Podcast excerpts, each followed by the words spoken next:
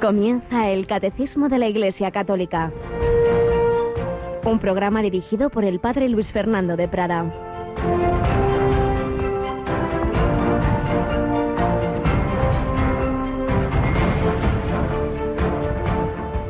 ¿Qué tenemos que ver nosotros contigo, Hijo de Dios? Has venido a atormentarnos antes de tiempo, gritaron unos endemoniados a Jesús y cuando Jesús echó los demonios y como estos le pidieron se tomaron posesión de la piara de cerdos, el pueblo entero salió donde estaba Jesús y le rogaron que se marchara de su país.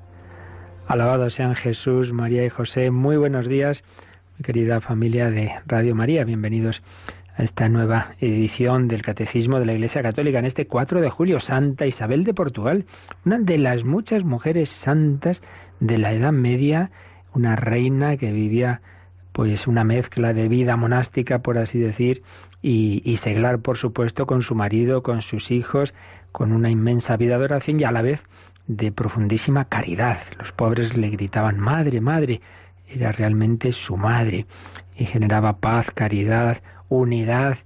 Pues sí, hay muchas mujeres, a veces nos parece como que esto de la, del protagonismo de la mujer es cosa moderna y se nos olvida que ha habido santas reinas, personas muy influyentes, no digamos nuestra Isabel la católica, en todos los países cristianos.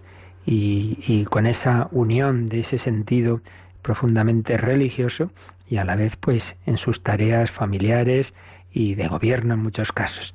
Pues pedimos esta la intercesión de Santa Isabel de Portugal y fijaos en el Evangelio de hoy, vemos cómo estamos todos en esa gran guerra, en esa gran lucha.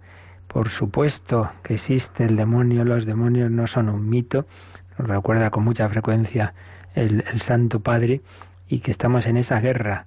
Por supuesto, esas manifestaciones extraordinarias como las que habla el Evangelio de hoy de las posesiones, eso son, pues eso, extraordinarias. Pero lo que es ordinario es la tentación. Todos estamos sujetos a tentación y por eso cada día pedimos y debemos hacerlo de corazón, no nos dejes caer en la tentación, porque en efecto a todos nos quiere separar del camino el maligno. Bien, es verdad que muchas veces no le hace falta, digamos, una especial tentación, el ambiente ya y nuestras propias inclinaciones ya tiran de nosotros hacia el mal, pero en cambio cuando una persona se mete ya a fondo en vida espiritual y le afecta ya poco o nada el ambiente mundano o en monasterios, etcétera, entonces ahí es donde donde se emplea más a fondo Satanás para separarnos del camino del Señor. Y por eso la importancia de la humildad, de la dirección espiritual es fundamental, el no quedarse uno simplemente con su propia autonomía, porque el demonio uno a uno nos vence, él es más inteligente, tiene larga experiencia de siglos,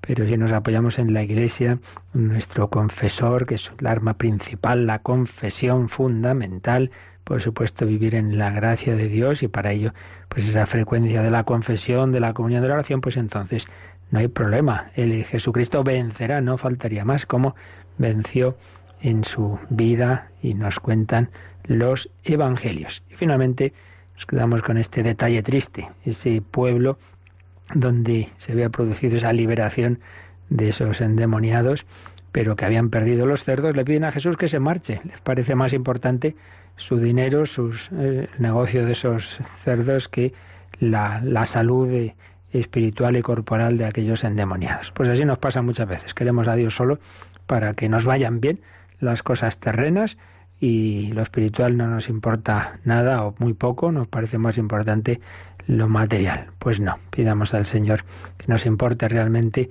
lo que va a durar para siempre, el cielo, que por cierto de eso esta noche hablaremos en ese otro programa en diálogo con la cultura, El hombre de hoy Dios a las 11 de la noche 10 en Canarias, el cielo al que todos estamos llamados, camino de la eternidad y en ese camino, en la lucha, pues con la ayuda del Señor y de la Virgen María.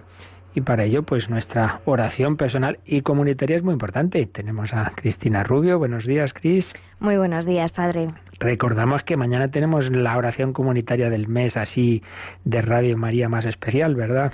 Claro que sí, mañana, como es habitual, nos unimos en esa ya tradicional hora santa desde la capilla de Radio María. Y bueno, pues ya saben nuestros oyentes que pueden seguirnos a través de, con imágenes a través de, la web también. Así que un momento muy especial para poner ahí todas nuestras intenciones y bueno, las de todos los que estarán a nuestro lado. Así es, por las ondas y como dice Cristina, si tenéis ordenador también podéis incluso, que lo hacen muchas personas, digamos, meteros virtualmente en nuestra capillita, puesto que físicamente muy poquitos caben, pero podéis desde donde estéis uniros en esa adoración, en esa hora santa, a Jesucristo resucitado y vivo, presente en la Eucaristía de corazón palpitante, en esa víspera de primer viernes de mes, que viene a ser como la fiesta mensual del corazón de Jesús, pues el Señor nos pide acompañarle, acompañarle en esa hora santa, ese corazón que tanto ha amado a los hombres que a cambio no recibe de la mayor parte de ellos, sino ingratitudes, desprecios, indiferencias, palabras del propio Jesús a Santa Margarita María de Alacoque, que no solo fueron, digamos, revelaciones aprobadas, sino que incluso estas palabras han sido citadas con frecuencia por los mismos papas en sus diversos documentos de magisterio. Pues también descubrió, se le fue manifestando el amor del corazón de Jesús Chiara de la cual estamos recogiendo algunos párrafos de sus apuntes, de las experiencias que iba teniendo esta, esta entonces joven italiana cuando el Señor iba llamándola a su consagración y también al inicio del movimiento de los focolares, muy relacionados con el tema de la unidad del que estamos hablando ahora en el catecismo. Pues vamos a seguir escuchando alguno de esos testimonios, alguna de esas palabras que el Señor iba suscitando en esta, en esta mujer italiana cuyo proceso de beatificación está, está en marcha.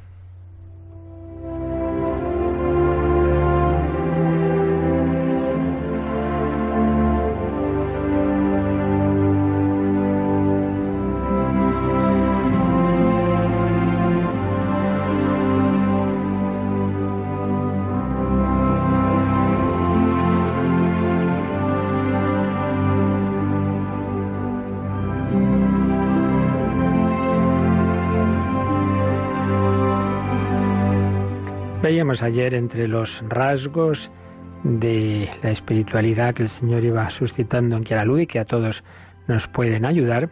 En primer lugar, el vivir el momento presente, el darnos cuenta de que eso es lo que está en nuestra mano, que a veces perdemos el tiempo lamentándonos del pasado, fantaseando con el futuro y se nos va. Lo único que tenemos en este momento en nuestra mano, que es eso, el momento presente. Y pase lo que pase en cualquier circunstancia, por difíciles que nos parezcan, podemos y debemos aprovechar ese momento presente. ¿Para qué? Pues nos lo decía Kiara Ludwig cuando escribía a una amiga suya y le decía, podemos amar a Dios con este pequeño corazón, podemos amar a Dios. Nadie nos quitará este amor, ni siquiera el bombardeo más terrible. Estaban bajo los bombardeos de la Segunda Guerra Mundial, bueno, y eso nos va a impedir amar a Dios y al prójimo herido, en estas circunstancias difíciles, pues si una, una, guerra mundial no lo impedía, no nos lo deben impedir ninguna circunstancia difícil de nuestra vida. Nadie nos lo puede impedir. También escribía, todavía nos bulle la sangre rebosante de vida en mí y en vosotras. Todavía palpita nuestro corazón y puede amar. Todavía puede demostrar que ama superando todas las dificultades. Ahora te amo, Dios mío, mi todo, mi todo. Como decía San Francisco de Asís, a quien tanto amaba, que era el Ludwig, ese todo de que es el Señor Dios mío y todas las cosas.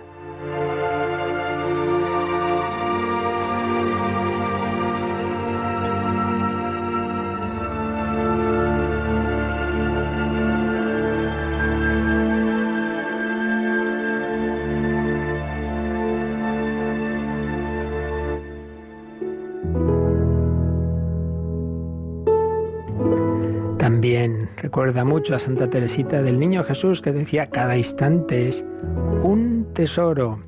Se trata, decía era Ludwig, de vivir a Cristo que habla en nosotros en el momento presente. Amadlo. Escuchad lo que quiere de vosotras, decía sus compañeras, en cada momento de vuestra vida. A una en particular le escribía, toma en cada momento todo lo que es tuyo y dáselo a él.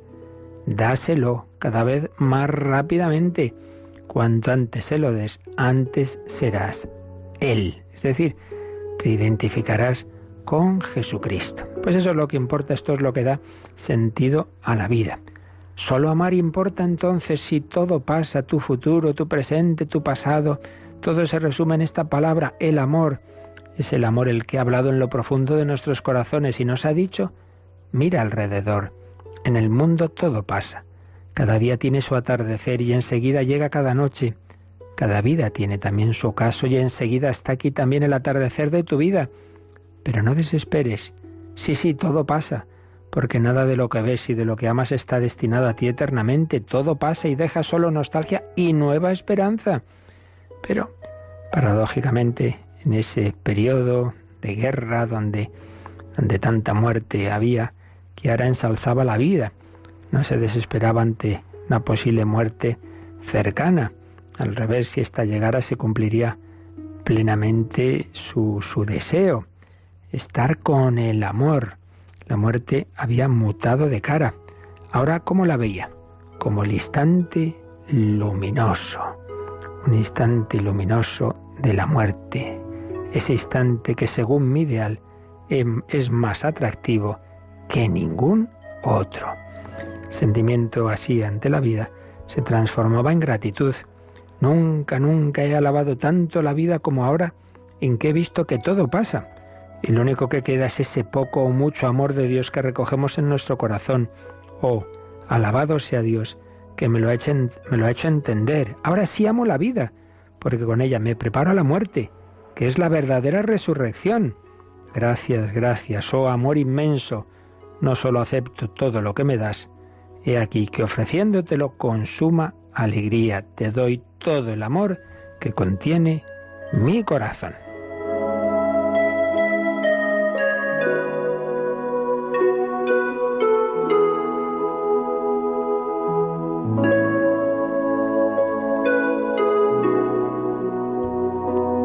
ya experimentó un famosísimo converso San Agustín en aquella tantísimas veces repetida frase del inicio de las confesiones, nos hiciste Señor para ti, nuestro corazón está inquieto hasta que descanse en ti también. Kiera Lubick lo experimentaba.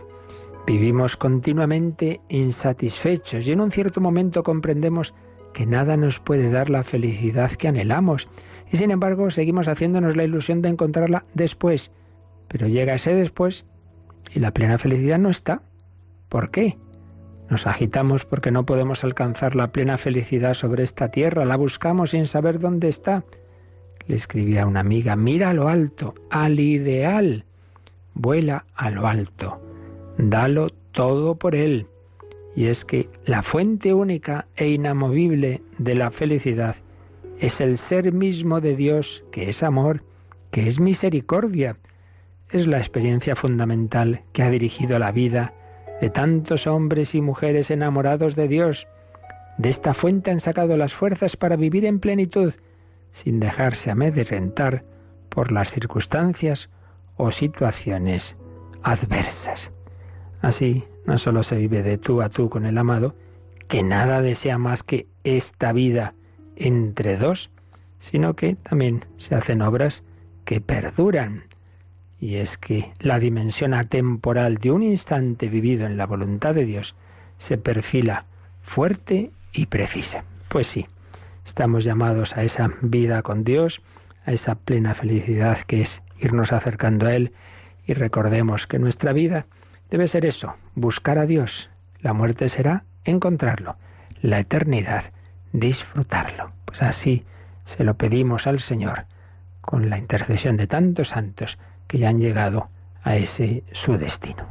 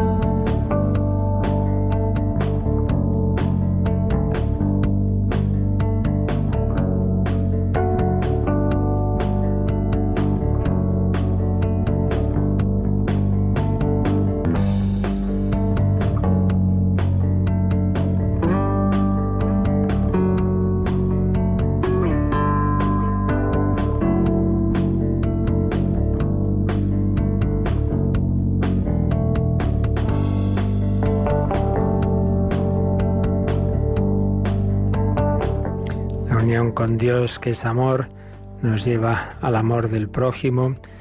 Es lo que vivía Gerald Ludwig lo que han vivido todos los santos y el camino que la Iglesia nos recuerda en nuestra vida personal y comunitaria. La verdad y el amor, Caritas in Veritate, se titulaba una de las encíclicas de Benedicto XVI, uno de los temas que muchas veces explicó. No debemos contraponer, sino siempre integrar, porque Dios es a la vez la verdad y el amor. Pues de la misma manera, en nuestra vida debemos tener ese sentido de la búsqueda de la verdad, no caer en el gran peligro muy de hoy del relativismo, pero a la vez con la caridad. Y ocurre con frecuencia que personas que pretenden especializarse en una de las dos cosas no puede ser. No, lo importante es la verdad. Entonces hay personas que sí, sí, tienen todas las ideas muy claras, pero las dicen con una falta de absoluta de, de caridad y que muchas veces con soberbia y autosuficiencia, menospreciando a todo el mundo incluido incluso a los papas, a los que acusan a veces de infidelidad a la tradición, y entonces, sí, sí, muy, muy ortodoxos, muy católicos, pero puede que, que no estén en gracia de Dios por una absoluta falta de caridad. O al extremo, el extremo contrario, pues mucho hablar del amor, del amor, y, pero como una cosa así desvaída, que no tiene que ver con, con la verdad, y que pues, bueno, lo que importa es hacer obras buenas y da igual que pienses esto o lo otro, oiga, entonces usted, ¿que eso está la Eucaristía, sí o no? Bueno, ¿qué más da? ¿Cómo que qué más da? Pues o está o no está, ¿no? No es un poco como esos matrimonios, esas parejas tantas veces que acaban tan mal porque son simplemente un sentimiento pasajero, son amores ciegos. Mm, recuerdo una ocasión, que, que nada, a los pocos meses de, de casarse mm, mm, aparece por la mañana temprano en una parroquia Digo, pero ¿de dónde sales? Está toda la noche en la calle, pero ¿qué ha pasado?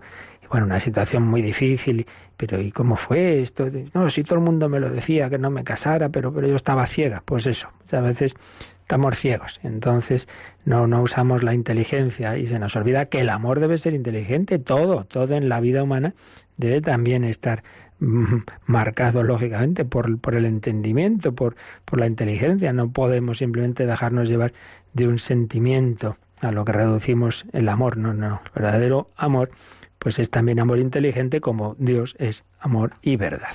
Bueno, pues todo esto a propósito de lo que estamos viendo del ecumenismo. No se trata de renunciar a la verdad, evidentemente que no, es una verdad que hemos recibido, que es la revelación de Dios que hemos estado recordando con una y otra vez que esa revelación que llega a su plenitud en Jesucristo, pues el Señor nos la ha dejado no como un objeto ahí eh, de antigüedades, sino, sino una revelación viva, pero que Él ha dejado su custodia y su profundización en oración y en reflexión teológica en la iglesia que Él mismo ha fundado. No ha fundado muchas, ha fundado una sola iglesia.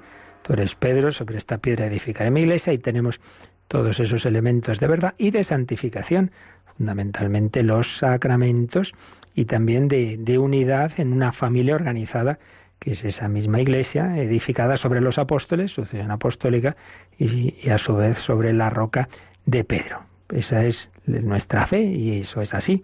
Pero a la vez sabemos que las rupturas que se han ido produciendo a lo largo de la historia de la iglesia, pues lamentablemente con esos pecados que ya veíamos, que podían ser la apostasía, la pérdida total de la fe, la herejía, la negación de algunas de las verdades ciertamente definidas por la Iglesia, o el cisma, en que sin negar verdades, pero se rompe la disciplina, la, obediencia a los obispos, al Papa.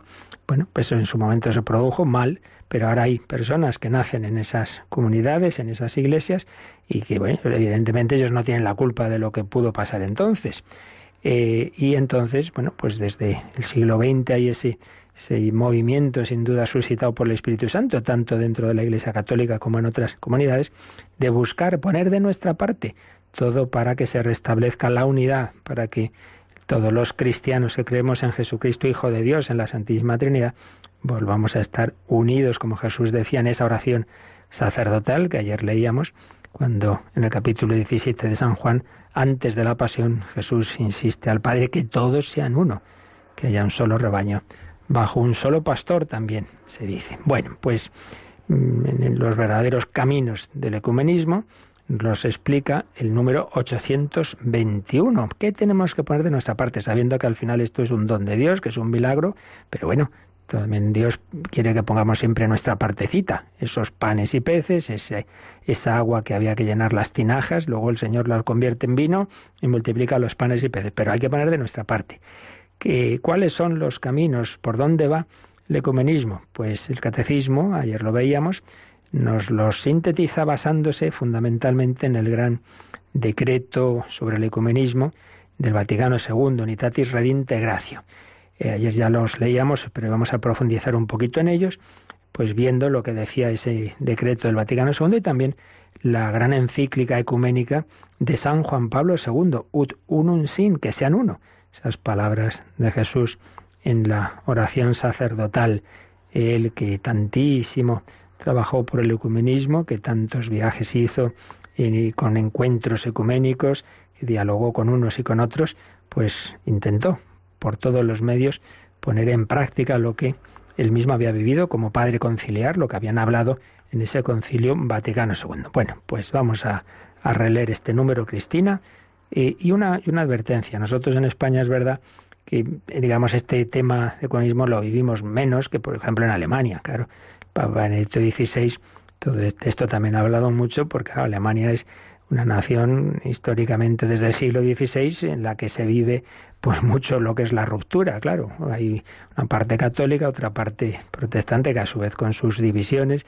Entonces esto es un tema muy, muy de la calle, digámoslo así. En España mucho menos, pero lo que vamos a decir hoy de estos caminos de ecumenismo, apliquémoslo también a lo que podríamos llamar, entre comillas, ecumenismo intracatólico, porque también tenemos nuestras peleillas y nuestras divisiones dentro de la propia Iglesia entre grupos, movimientos, parroquias, estilos, sensibilidades.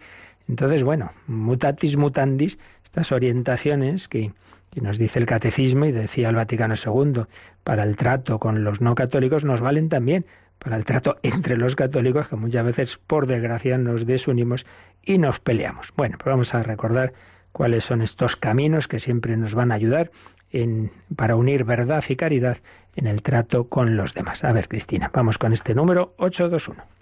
Para responder adecuadamente a este llamamiento se exige una renovación permanente de la Iglesia en una fidelidad mayor a su vocación. Esta renovación es el alma del movimiento hacia la unidad. La conversión del corazón para llevar una vida más pura según el Evangelio, porque la infidelidad de los miembros al don de Cristo es la causa de las divisiones. La oración en común, porque esta conversión del corazón y santidad de vida, junto con las oraciones privadas y públicas por la unidad de los cristianos, deben considerarse como el alma de todo el movimiento ecuménico y pueden llamarse con razón ecumenismo espiritual. El fraterno conocimiento recíproco, la formación ecuménica de los fieles y especialmente de los sacerdotes, el diálogo entre los teólogos y los encuentros entre los cristianos de diferentes iglesias y comunidades, la colaboración entre cristianos en los diferentes campos de servicio a los hombres. Pues aquí tenemos estas líneas de actuación, de preocupación, para que de nuestra parte pongamos lo que ayuda en esa relación con los cristianos no católicos, pero repito, aplicámoslo también a tantas otras circunstancias que pueden darse y se dan muchas veces dentro de la Iglesia. Mm, hemos visto dos primeros puntos muy relacionados, renovación permanente, en una fidelidad mayor a nuestra vocación a la santidad y conversión del corazón. Enseguida hablamos de esto, renovación y conversión. Luego la oración en común, claro, siempre el rezar juntos, eso une mucho. Y ya digo, apliquémoslo a cualquier circunstancia, que el famoso lema del padre Peyton, familia que reza unida permanece unida pues unos cristianos que están ahí con sus divisiones. Bueno, bueno, antes de hablar vamos a estar un ratito aquí rezando juntos o vamos a participar juntos en la misa, ahora digo a nivel de, católicos, y cuando ya es en relaciones ecuménicas, pues no podrá ser la misa, puesto que no compartimos la misma fe sobre ella, pero sí puede ser rezar juntos el Padre Nuestro y tan vísperas y tantas otras oraciones. Y luego ya, en otro nivel ya más, más digamos, horizontal, un fraterno conocimiento recíproco. Esto siempre es bueno. Si es que muchas veces eh, con el otro tenemos nuestras ideas, hombre, vamos a hablar, vamos a conocernos, ¿no? Y esto, insisto, apliquémoslo pues a las familias, a, a los grupos, la formación ecuménica de los fieles. Mire, conoce bien de qué estamos hablando, conoce bien lo que piensa uno, el otro, el diálogo, un poco todo en esta misma línea, que en concreto diálogo entre teólogos y, y también otro aspecto, la colaboración en los campos de servicio a los hombres. Es decir, mira, en lo que estamos desde luego totalmente de acuerdo es que es muy bueno el realizar obras de misericordia. Bueno, estupendo. Pues vamos a hacer juntos, eh, católicos, ortodoxos, protestantes, vamos a hacer juntos esta tarea de ayuda al prójimo o estamos de acuerdo en la lucha por la vida. Pues bueno, en esto, naturalmente en esto nos unimos. Esta gran institución eh, que tantos servicios tan buenos ha prestado y presta a la Iglesia, ayuda a la Iglesia necesitada, eh, fundada por el padre Berenfried van Straten y que particularmente, pues sobre todo en los, los durísimos años de, la persecución de la Iglesia en los países del este bajo, bajo el régimen soviético de los países satélites, eh, ha hecho tantísimo bien. Bueno, pues una de las cosas que también ha hecho, que a alguno le ha podido sorprender, es ayudar en, en Rusia también a cristianos ortodoxos no católicos. Pues en este sentido de, bueno, tenemos en común casi todo y que vean que, que, de nuestra parte hay esa, esa caridad y hay esa colaboración. Todo eso ayuda. Bueno, pues vamos a empezar. Primero hemos dicho renovación y conversión. Renovación. Esto el Vaticano II lo aplicó a muchos, a muchos campos, por ejemplo, a la vida religiosa. Lo primero que hace falta siempre es que cada comunidad religiosa vuelva a sus fuentes. Pues también en el campo ecuménico, la renovación, la reforma de la Iglesia, lo primero para que eh, nosotros eh, tengamos una buena relación con los demás es que nosotros vivamos bien el Evangelio. Por eso cita aquí el Catecismo el número 6 del decreto Unitatis Redintegratio del Vaticano II que dice que toda renovación de la Iglesia consiste esencialmente en el aumento de la fidelidad hacia su vocación. Toda renovación de la Iglesia. Por eso, eh, tú, pues como casado, pues el vivir tu vocación como, como, casado, tú como religioso, como sacerdote, sé lo que eres, decía mucho San Juan Pablo II. Bueno, pues en primer lugar, para que nosotros tengamos, luchemos por la unidad con los demás, primero vivamos lo que somos. Toda renovación consiste en el aumento de la fidelidad hacia su vocación. Por eso se explica por qué el movimiento tiende hacia la unidad. La Iglesia peregrina en este mundo es llamada por Cristo a esta perenne reforma, perenne reforma, de la que ella, en cuanto institución terrena y humana, necesita permanentemente, tanto que si algunas cosas, por circunstancias de lugar y tiempo, decayeren de su debida observancia en las costumbres, en la disciplina eclesiástica o incluso en el modo de exponer la doctrina, el cual, lo que es el modo, debe distinguirse con sumo cuidado del depósito mismo de la fe, deberán restaurarse a tiempo en la forma y orden debidos. Es decir, esto es lo que, bueno, en algunas ocasiones ocurrió, lo que pudo dar un pie, un pie forzado sin duda, pero, pero es verdad, pues a, rupturas en la Iglesia, como la de, como la, los errores de Lutero, pues el que es verdad que había una serie de abusos con el tema de las indulgencias, etcétera. Bueno, pero el que hubiera abusos y el que hubiera cosas que se vivían mal, lo que a qué debía llevar, a lo que lleva a tantos santos, ¿verdad? A una reforma, una renovación interior, no a la ruptura, no a, crear otra nueva doctrina. Pero es verdad que había cosas que daban pie. Por eso, siempre, siempre lo primero es que nosotros vivamos lo mejor posible en, en fidelidad al Evangelio y también la manera de exponer la doctrina, cuidado que no se metan cosas raras, porque eh, una cosa, dice aquí el Vaticano II, es la doctrina, el depósito de la fe, y otra la forma de exponerlo, que en algunos casos podía ser deficiente y dar pie a lo que no, repito, no, no era ninguna solución, sino todo lo contrario. Pero que pongamos siempre de nuestra parte el tener ese cuidado. Esta renovación tiene extraordinaria importancia ecuménica. Los diferentes aspectos de la vida de la Iglesia, por medio de los cuales se está llevando ya a cabo esta renovación, como son los movimientos bíblico y litúrgico, la predicación de la palabra de Dios y la catequesis, el apostolado seglar, etc., han de considerarse como otras tantas garantías y augurios que presagian felizmente los progresos futuros del ecumenismo. Bueno, esto decían los padres del concilio, Vaticano II, allá por los años 60, que, que vivamos nosotros esa renovación de ir, volver siempre a nuestras fuentes, la Biblia, la liturgia, palabra de Dios, etcétera. Por supuesto, eso siempre será bueno. Renovación. Y el otro punto que nos ha recordado el catecismo es la conversión del corazón, totalmente unida al anterior.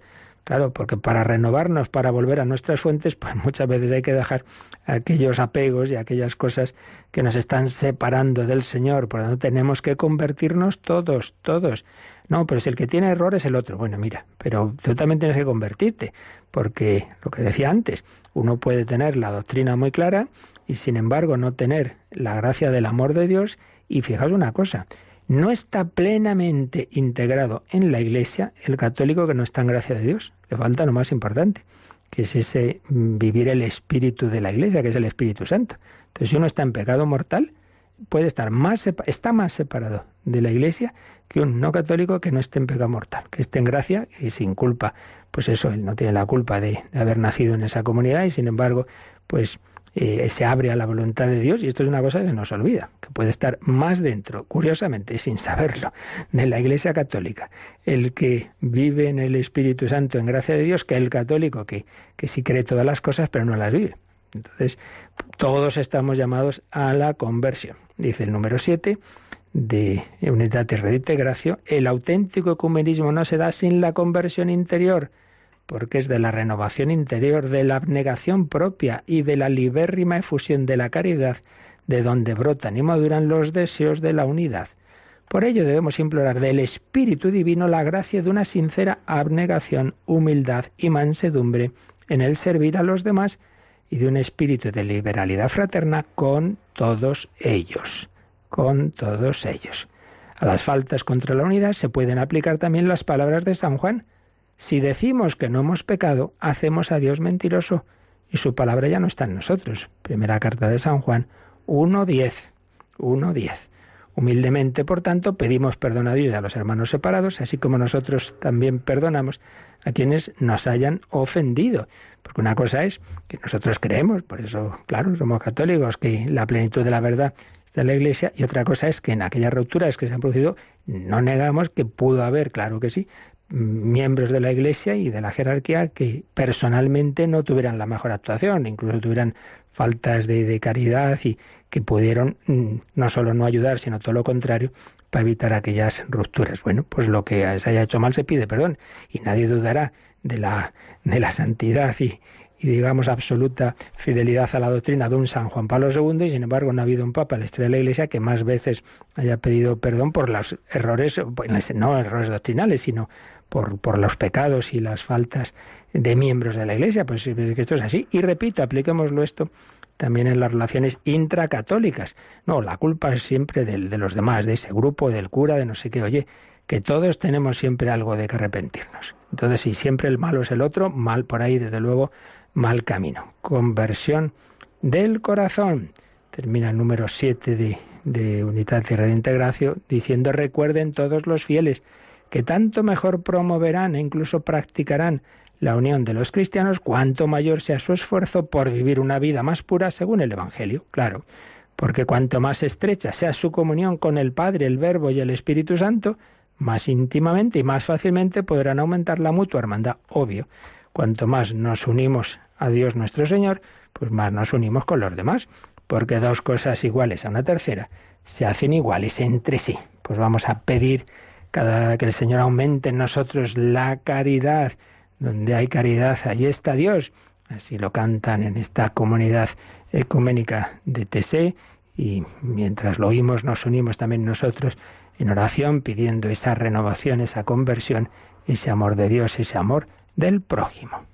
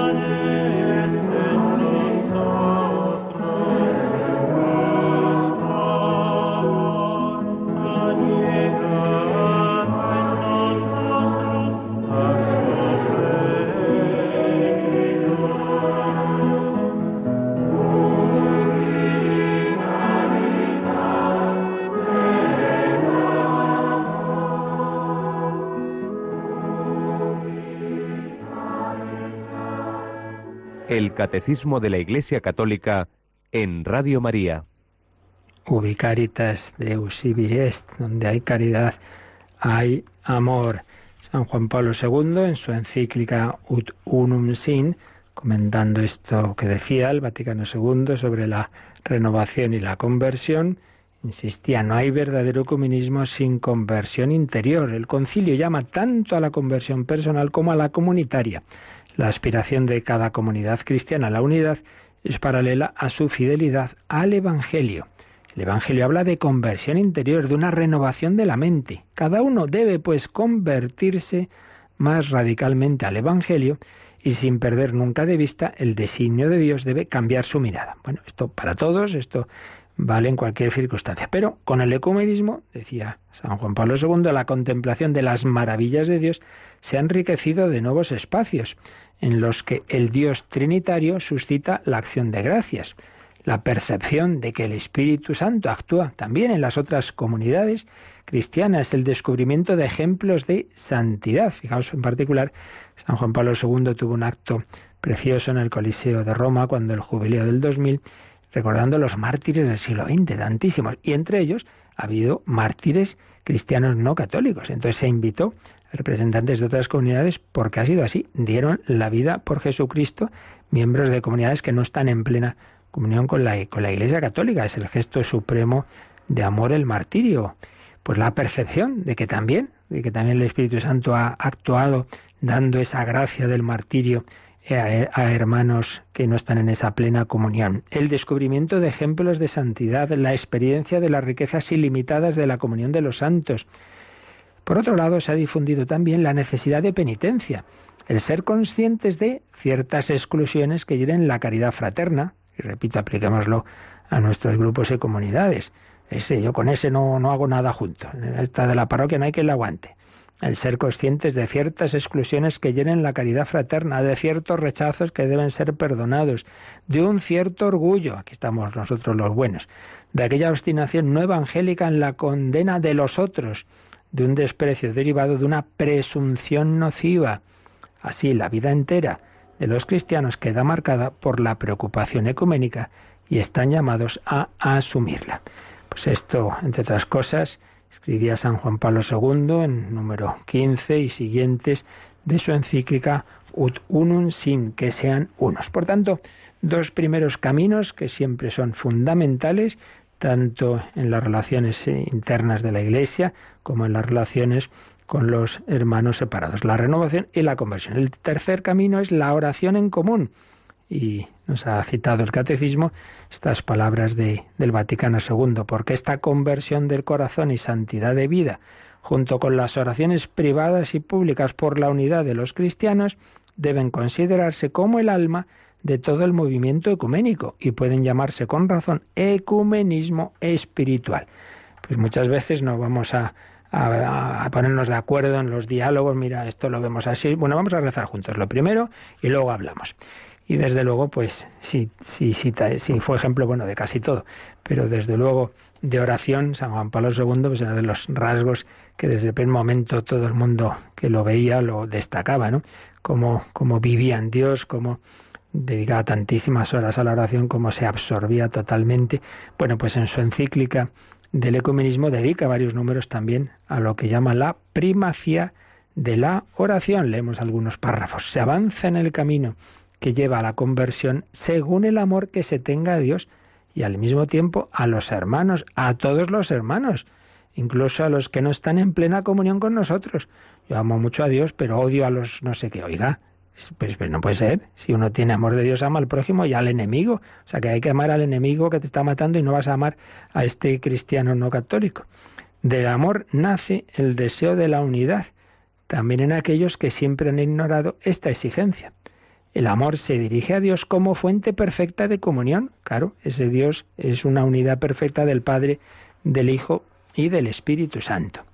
Este amor halla su expresión más plena en la oración común cuando los hermanos que no están en perfecta comunión entre sí se reúnen para rezar, su oración es definida por el Vaticano II como alma de todo el movimiento ecuménico. Es un medio sumamente eficaz para pedir la gracia de la unidad, una expresión auténtica de los vínculos que siguen uniendo a los católicos con los hermanos separados. Cuando los cristianos rezan juntos, la meta de la unidad aparece más cercana. Por tanto, decía San Juan Pablo II que la primacía en el camino ecuménico corresponde a la oración común, a la, a la unión orante de quienes se congregan en torno a Cristo mismo.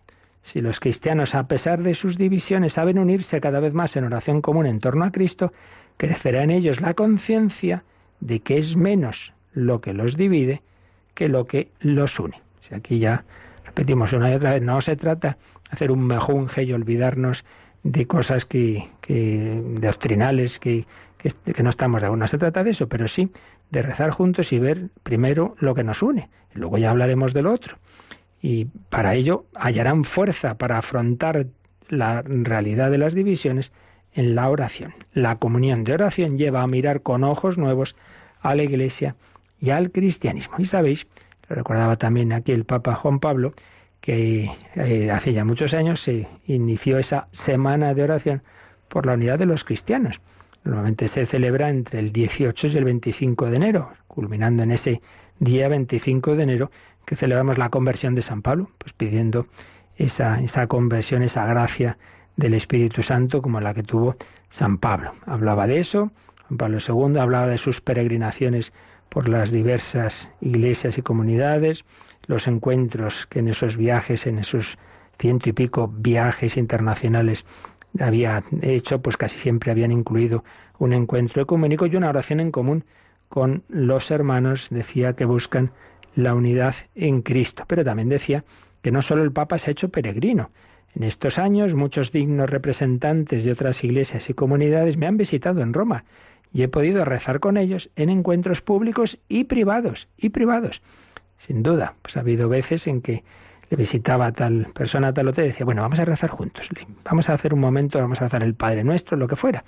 Juan Pablo II, pues con esa gran unión con Dios, invitaba también a todos a orar. Y decía también que la comunidad de oración nos permite reencontrar siempre la verdad evangélica de las palabras de Jesús. Uno solo es vuestro Padre. Mateo 23, 9. Uno solo es vuestro Padre, aquel Padre, Abba, al cual Cristo mismo se dirige el Él, que es Hijo unigénito de la misma sustancia. Uno solo es vuestro Maestro y vosotros todos sois hermanos. La oración ecuménica manifiesta esta dimensión fundamental de fraternidad en Cristo, que murió para unir a los hijos de Dios dispersos. Por tanto, importancia de la oración, oración en común. Señalemos, eso sí, y así se vio en los diversos encuentros, no solo ecuménicos, sino interreligiosos, que la oración debe responder, claro, también a la fe que se tiene o se deja de tener. Por eso cuando se hicieron encuentros interreligiosos en Asís, en que venían también hombres de religiones no cristianas, pues cada uno rezaba en un sitio, de una determinada manera, porque es obvio que no podemos rezar juntos si aquel al que nos dirigimos pues se entiende de distinta manera. Pero cuando ya era cuestión de los cristianos y, todos compartimos la fe en la Santísima Trinidad, pues, pues por ejemplo el Padre Nuestro sí, eso lo rezaba Juan Pablo II y luego sus sucesores, pues unidos a todos los demás representantes de otras comunidades, puesto que si compartimos esa, esa fe en la Santísima Trinidad y esa oración que Jesús nos enseñó. No se trata pues de un totum revolutum, de un relativismo, aquí todos rezamos, no se sabe a qué Dios, no, no, no. Por supuesto, cada uno eh, con la conciencia de, de lo que creemos o dejamos de creer, pero todo lo que se pueda mirar hacia lo alto, mirar hacia Dios, rezar, pues eso siempre va a ser bueno. Siempre nos va a unir lo que más nos eleva de nuestra, nuestras cosas particulares y nos une a Dios, pues también nos unirá a los demás. Y desde luego, una vez más lo digo, aplicándolo dentro de la Iglesia, pues yo lo he experimentado. Pues muchas veces esto, hay un momento de tensión, bueno, vamos, antes de seguir discutiendo, vamos a rezar juntos, vamos a ir a la capilla, vamos a estar aquí un ratito ante el Señor, vamos a leer el Evangelio y eso muchas veces pues pues rompe esa situación difícil, de situación de tensión y uniéndonos a Dios nos une también en entre nosotros mismos. Eh, renovación, conversión, oración en común, cuarto camino el fraterno conocimiento recíproco. Bueno, pues esto es de sentido común, ¿no? En todos los ámbitos. Muchas veces nos peleamos con una imagen que nos hemos hecho del otro. Bueno, oiga, escúcheme, conózcame. Y muchas veces antes de entrar en ideas, pues ese trato personal, ese, ese incluso el tomarse algo juntos, muchas veces eso ayuda, ayuda mucho, eso lo vemos en nuestra vida ordinaria. Bueno, pues también, hombre, vamos a tener esos encuentros, ese conocernos los hermanos de distintas comunidades. Fraterno conocimiento recíproco. Siguiente camino, la formación ecuménica de los fieles y especialmente de los sacerdotes. Y por eso, pues existen en, en la carrera de teología, pues asignaturas de, conocimiento de, de, todo este tema, del ecumenismo y de las distintas comunidades y de la historia de lo que, de lo que pasó, etcétera, etcétera. Siguiente camino, el diálogo entre los teólogos y los encuentros entre los cristianos de diferentes iglesias y comunidades. Vamos a hablar, a ver, ¿cómo entendéis vosotros esto? Porque a veces ya digo, pues se hace uno una idea de lo que dice el otro que no es, que no es adecuada, que no es realmente no responde a la verdad o era la teoría de determinado grupo de teólogos, pero eso no es que sea lo que pense la Iglesia como tal o esta comunidad, etcétera, ¿no? Por tanto, esos diálogos también tienen, tienen su, su, importancia. Bueno, pues lo vamos a dejar aquí.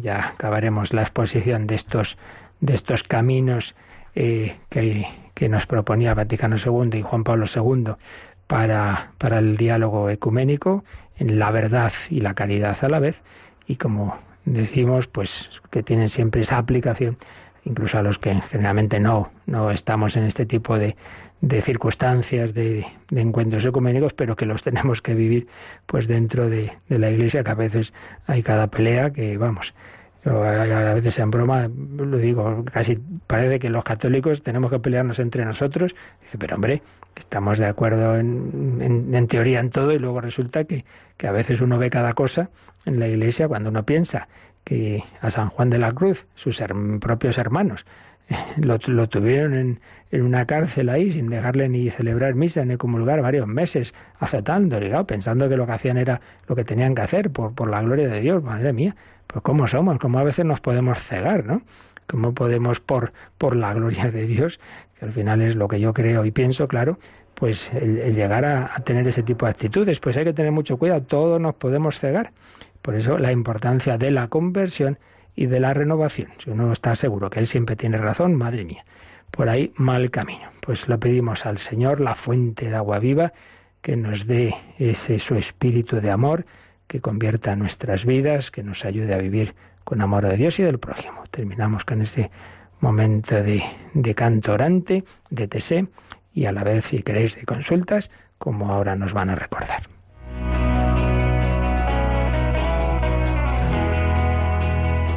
Participa en el programa con tus preguntas y dudas. Llama al 91005 9419. 91005 9419. También puedes escribir un mail a catecismo arroba. Catecismo arroba.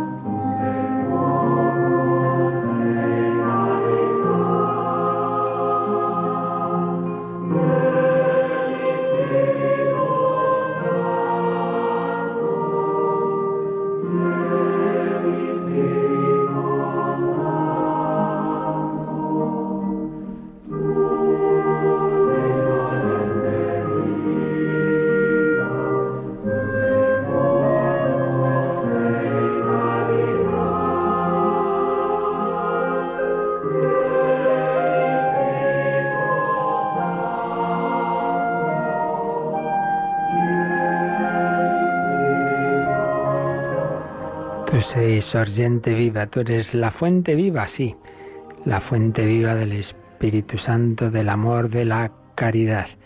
Nos escribe David, se ha fijado en que en este comentario al Evangelio, que, que desde hace ya tantos años prepara el padre Martínez Puche, el Evangelio de hoy, donde se nos habla de esos endemoniados y el padre Puche pone un pequeño texto del Papa Francisco, y hoy en concreto decía, escribía Papa Francisco en el texto citado, cuando el demonio ha sido expulsado tiene paciencia, espera para volver y si le dejas entrar caes en situación peor. El diablo convence para hacer las cosas con relativismo, tranquilizando la conciencia. Tranquilizar la conciencia, anestesiar la conciencia.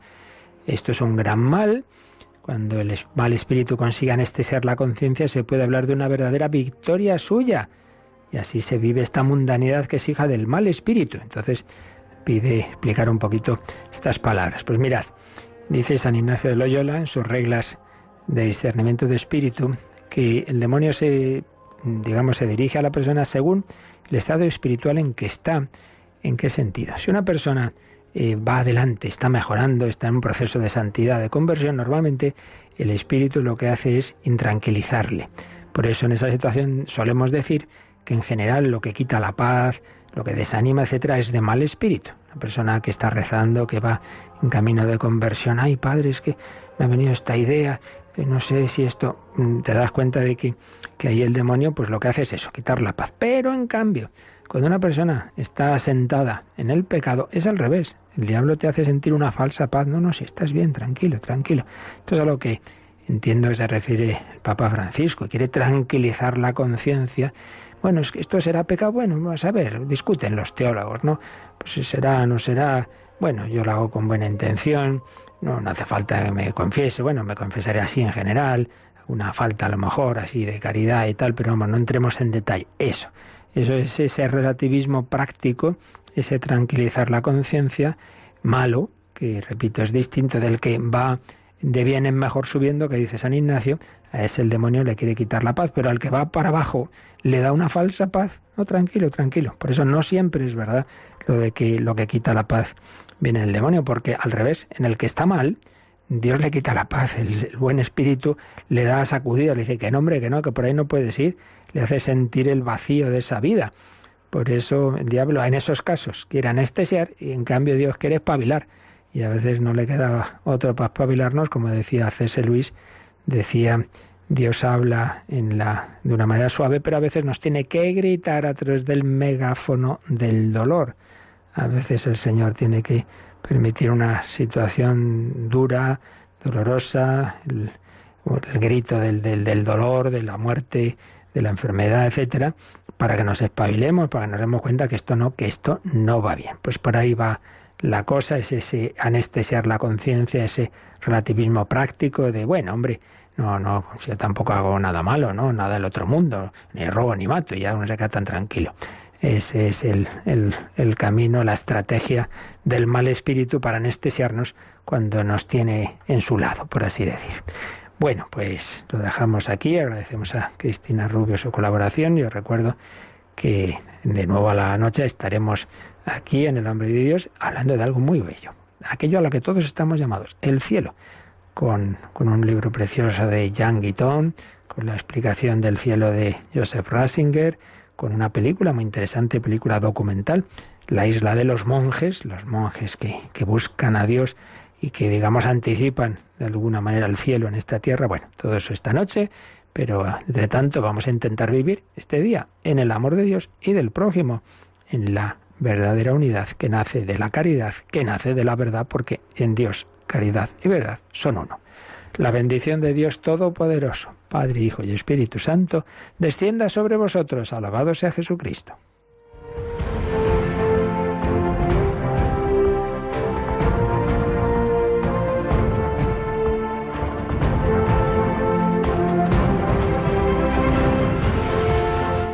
Han escuchado en Radio María el Catecismo de la Iglesia Católica. Un programa dirigido por el Padre Luis Fernando de Prada.